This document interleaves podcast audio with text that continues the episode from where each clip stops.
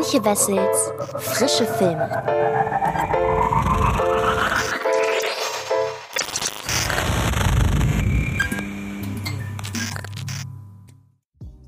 Hallo liebe Freds und herzlich willkommen zu einer neuen Folge des Frische Filme Podcasts. Heute mit zwei Filmen, die ihr ab kommenden Donnerstag im Kino sehen könnt. Der eine wurde sehr, sehr lange aufgrund von Corona verschoben und äh, den habe ich bereits vor über einem Jahr gesehen. Ich glaube nach dem ersten Lockdown. Ähm, hatte ich überhaupt nicht mehr gerechnet, dass der jetzt tatsächlich doch noch ins Kino kommt. Ich glaube aber, dass er sehr erfolgreich werden könnte tatsächlich. Und es geht zum Zweiten um einen neuen Animationsfilm, bei dem ich wiederum nicht gedacht hätte, dass er überhaupt in die Kinos kommt. Aber fangen wir doch bei dem ersten Film an, dem ich, wie gesagt, wirklich ein gewisses, einen gewissen Kassenerfolg zutraue, nämlich Contra. Und Contra ist der neue Film von Sönke Wortmann, basierend auf einem französischen Film. Dazu erkläre ich oder erzähle ich euch gleich mehr, aber nun erstmal ein wenig was zur Story.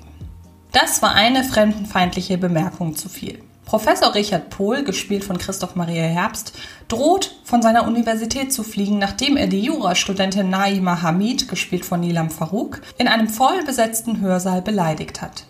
Als das Video viral geht, gibt Universitätspräsident Alexander Lambrecht, gespielt von Ernst Stötzner, seinem alten Weggefährten eine letzte Chance. Wenn es dem rhetorisch begnadeten Professor gelingt, die Erstsemestlerin Naima für einen bundesweiten Debattierwettbewerb fit zu machen, wären seine Chancen vor dem Disziplinarausschuss damit wesentlich besser. Pohl und Naima sind gleichermaßen entsetzt. Doch mit der Zeit sammelt die ungleiche Zweckgemeinschaft erste Erfolge bis Naima erkennt, dass das Multikulti-Märchen offenbar nur einem Zweck dient, den Ruf der Universität zu retten.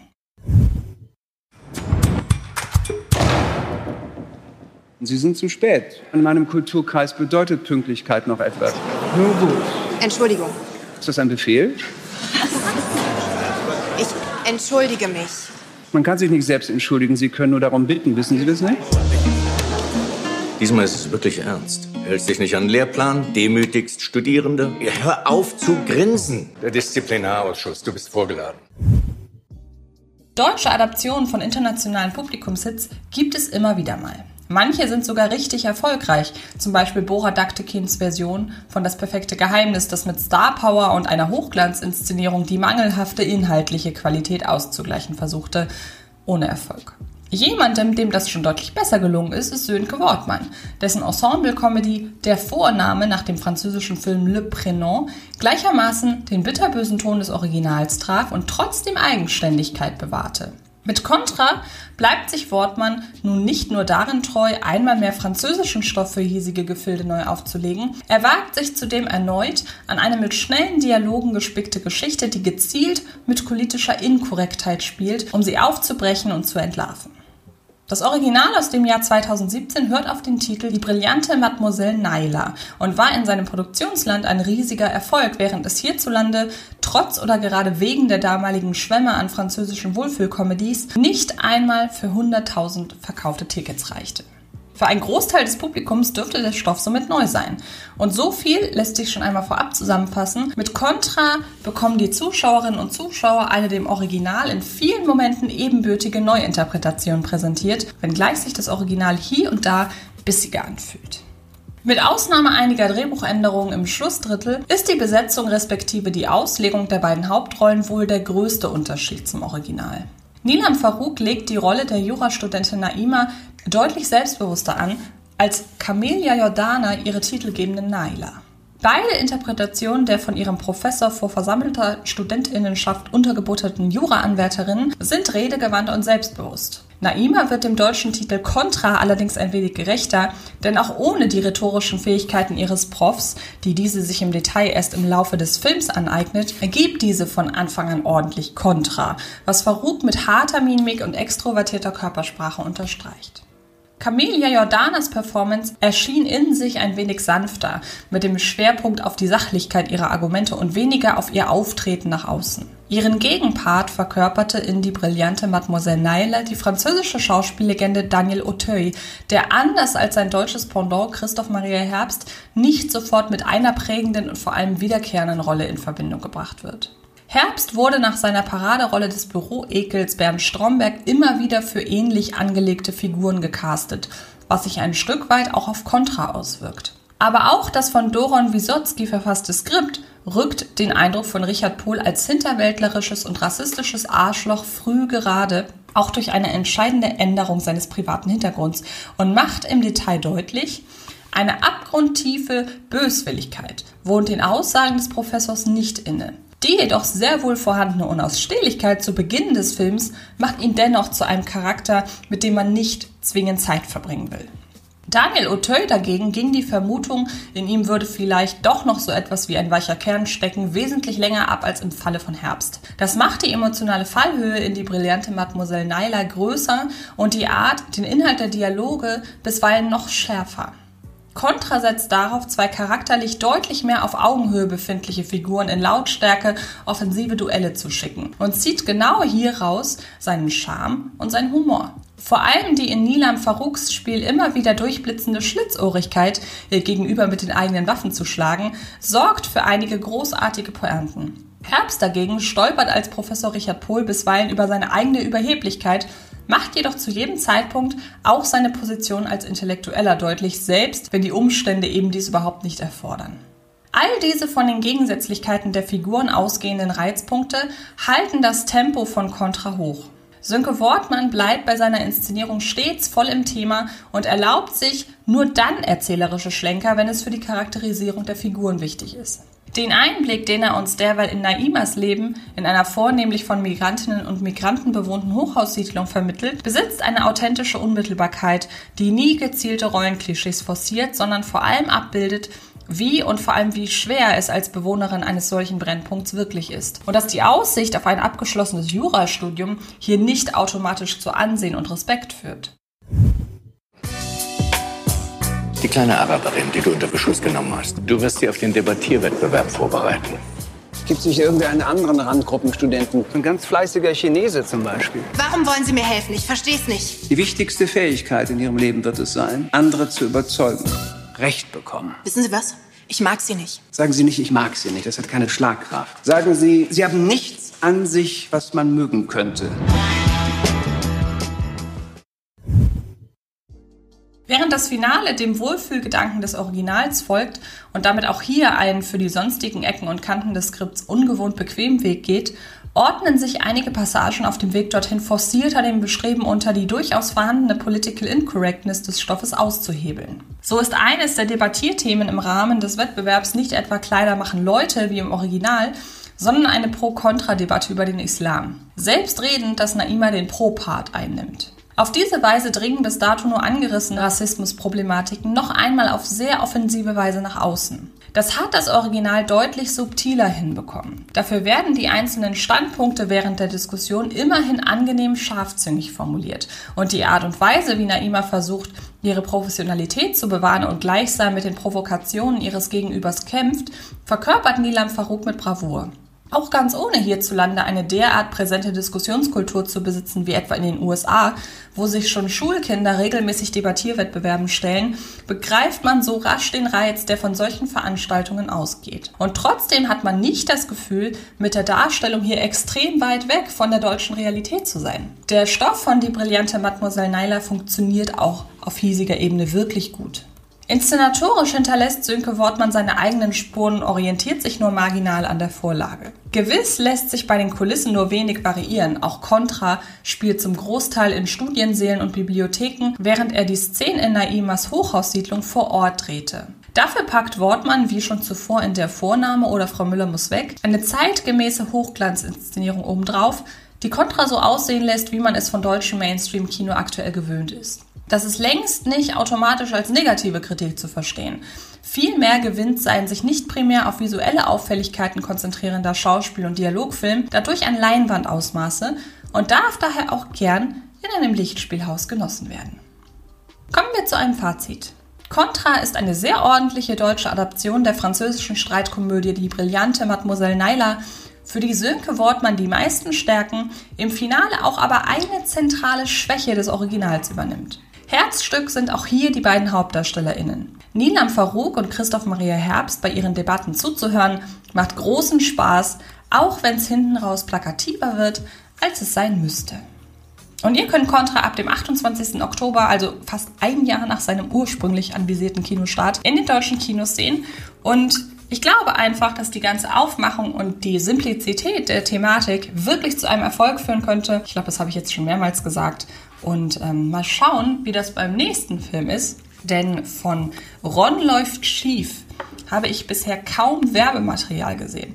Bei ähm, Contra habe ich bereits den ein oder anderen Werbespot gesehen und ähm, auch Plakate und so weiter. Aber bei Ron läuft schief wiederum gar nichts. Und es wundert mich, dass der Film nicht direkt bei Disney Plus veröffentlicht wird. Disney Plus deshalb, weil es zwar kein Disney-Animationsfilm ist, ich glaube, dann würde man schon eher was davon mitbekommen, sondern weil er im Rahmen oder weil er bei den 20th Century Studios erscheint.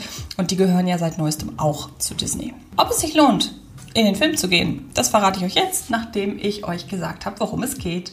Barney ist Außenseiter und hat daher Bammel vor der großen Pause. Führt sie seine Mitschülerinnen und Mitschüler doch Schultag für Schultag vor, wie einsam er ist. Die Mitleidskommentare seiner Lehrerin und die fiesen Aktionen der Schulrüpel machen alles noch schlimmer. Daher wünscht sich Barney nichts sehnlicher als einen B-Bot. Die neueste Errungenschaft eines Tech-Giganten. Die kleinen Roboter sind sozusagen Smartphones auf zwei Beinen, die nicht nur als bester Freund ihrer Besitzerin oder ihres Besitzers agieren, sondern mit ihren Algorithmen weitere Freunde suchen. Aber Barneys Familie will keine Unsummen für solchen Schnickschnack ausgeben, bis sie eines Tages doch ein schlechtes Gewissen bekommt und ihm einen B-Ware B-Bot besorgt. Dessen defektes Programm bringt gewaltiges Chaos in Barneys Leben.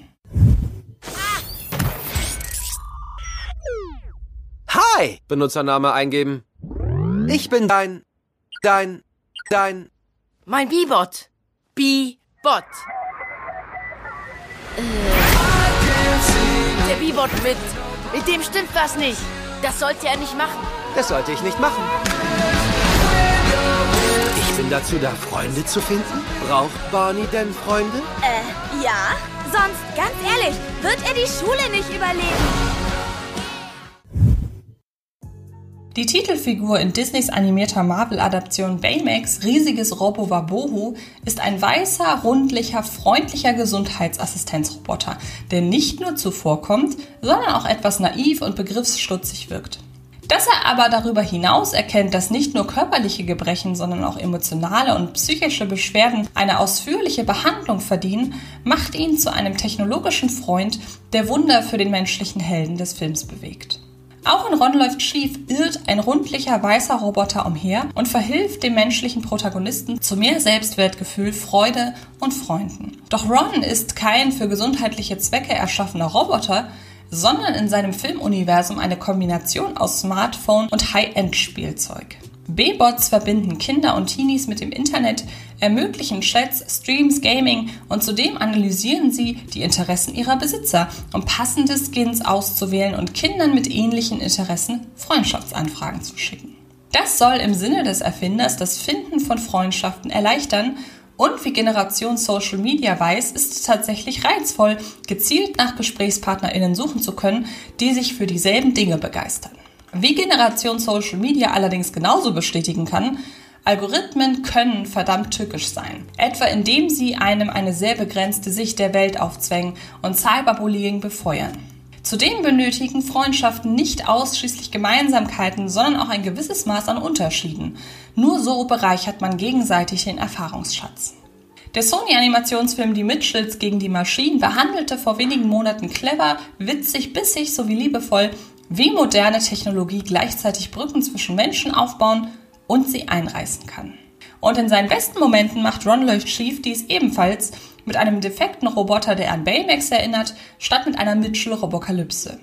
Vor allem Barneys anfänglicher Frust darüber, dass Ron ihm nicht sämtliche Interessen, Wünsche und Meinungen förmlich von den Lippen abliest und Barneys und Rons allmählicher Anfreundungsprozess durch gemeinsame Erlebnisse dient als ebenso charmanter wie kritischer Kommentar auf durchgefilterte Erfahrungen. Außerdem bekommen Cyberbullying und am Schulhof durchgeführte Internetpranks ein paar gut sitzende Seitenhiebe verpasst, während die Kritik an Technologie-Großkonzernen, die ihre Kundschaft durchleuchten, etwas platt karlauernd, wenn gleich kurzweilig daherkommt.